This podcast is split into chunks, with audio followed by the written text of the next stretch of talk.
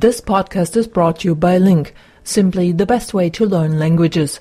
After you listen to the podcast, sign up for a free account at link, L-I-N-G-Q dot com and study the full transcript using Link's revolutionary learning tools. Jetzt nächste Woche kommen die Austauschschülerinnen und Schüler Ja. aus, äh, aus Frankreich. Ja. Wie, wie war das für deine Tochter? Die wollte gar nicht mehr nach Hause. So glücklich war die. Die Echt? war im siebten Himmel.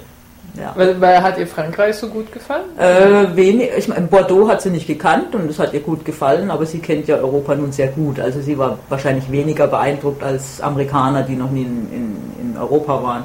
Aber sie war unheimlich äh, glücklich in ihrer Familie, wo sie war. Und das Beste hat sie mir gesagt, wäre gewesen, die Frau ist geschieden und die hat zwei Töchter.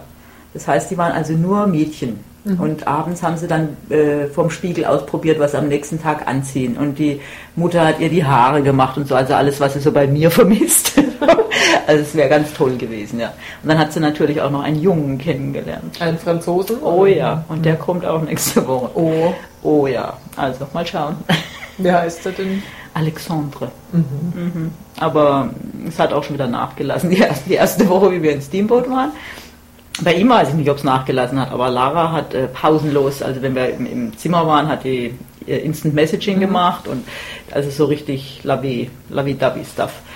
Und jetzt äh, vor ein paar Tagen äh, habe ich gesagt, ja, was, wie geht's denn dem Alexandre und was spricht er so, freut er sich? Und dann hat sie mir plötzlich dann gestanden, hm, sie weiß gar nicht, ob sie jetzt wirklich noch in ihn verliebt ist, weil jetzt ist sie doch plötzlich, mag sie jetzt den einen Jungen aus der Klasse auch ganz so schnell geht's vorbei. Und da habe ich ihr nur gesagt, pass bloß auf, dass du jetzt dem Alexandre die Woche nicht verdirbst. Also du musst ja Aber der ist jetzt nicht der, der bei euch. Äh, Nein, das nicht. Aber das sind nur zwölf, also die sehen sich schon sehr intensiv. Und äh, wenn er immer noch so verliebt ist, wie er klingt, dann. Ich möchte nicht, dass er hier jetzt einen Liebeskummer hat. Oh je. Weißt du, was ich meine? ja.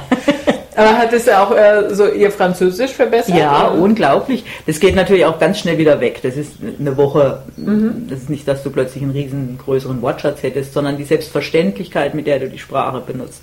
Die kam nach Hause und hat natürlich auch ein bisschen angegeben und hat plötzlich nur noch so, wie mir manchmal Englisch raus, sind ihr dann die französischen Sachen rausgerutscht. Und, aber ich war überrascht, wenn ich sie gehört habe dann mal. Auch am, die hat mich einmal angerufen und äh, um mir eben ihre Geschichte von dem Jungen zu erzählen und dann hat sie im Hintergrund hat das Mädchen irgendwas gefragt und hat sie geantwortet ganz fließend und ohne mit der Wimper zu zucken und einfach die ja die Selbstverständlichkeit, dass man sich nicht geniert, dass es nicht lächerlich ist oder wenn man dass es auch nicht schlimm ist, wenn man Fehler macht. Genau. Also es war rundum ein gutes Erlebnis für sie. Und wird es dann nochmal wiederholt, wenn sie jetzt dann ähm, in die neunte Klasse kommt? Leider nicht. Also, Also die ist haben einmalig. Ist einmalig, ja. Und das ist auch ein bisschen ein Problem mit diesen Freundschaften, die sich da anbahnen, weil im Grunde kann man sich sagen, das war's dann.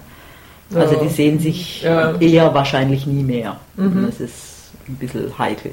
Aber ja, ich weiß auch nicht, warum die das in der neunten Klasse nicht nochmal machen. Weil wenn man diese Verbindung da mal hat, aber Oder hat die äh, Schule eine Partnerschule Ja. in, in Europa? Oder, äh, Mehr, es sind mehrere, also das waren auch äh, insgesamt waren es drei Reisegruppen.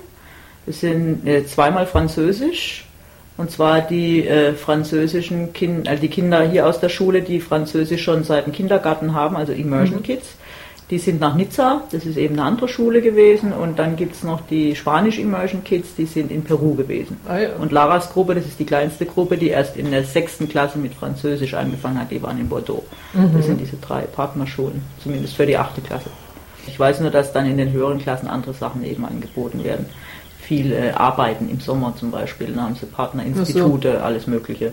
Auch Schulen in Afrika, wo du hilfst, oder in Südamerika oder bei irgendwelchen Projekten. Das ändert sich ein bisschen die Richtung. So. Also ein Austausch hat ja auch noch nicht mal äh, nur immer was mit der Sprache zu tun, sondern einfach was mit dem Verständnis dem Land gegenüber Ja. und der Kultur und einfach das Überprüfen, dass, was weiß ich, amerikanische Kinder und Jugendliche sind, wie viel von ihrer Kultur in anderen Ländern vorhanden ist oder was sie vielleicht auch noch ähm, kennenlernen können. Und Ja.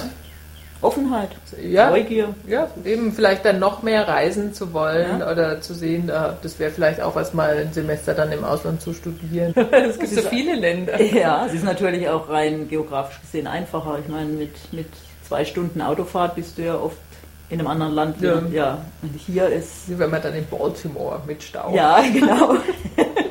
Ja, doch.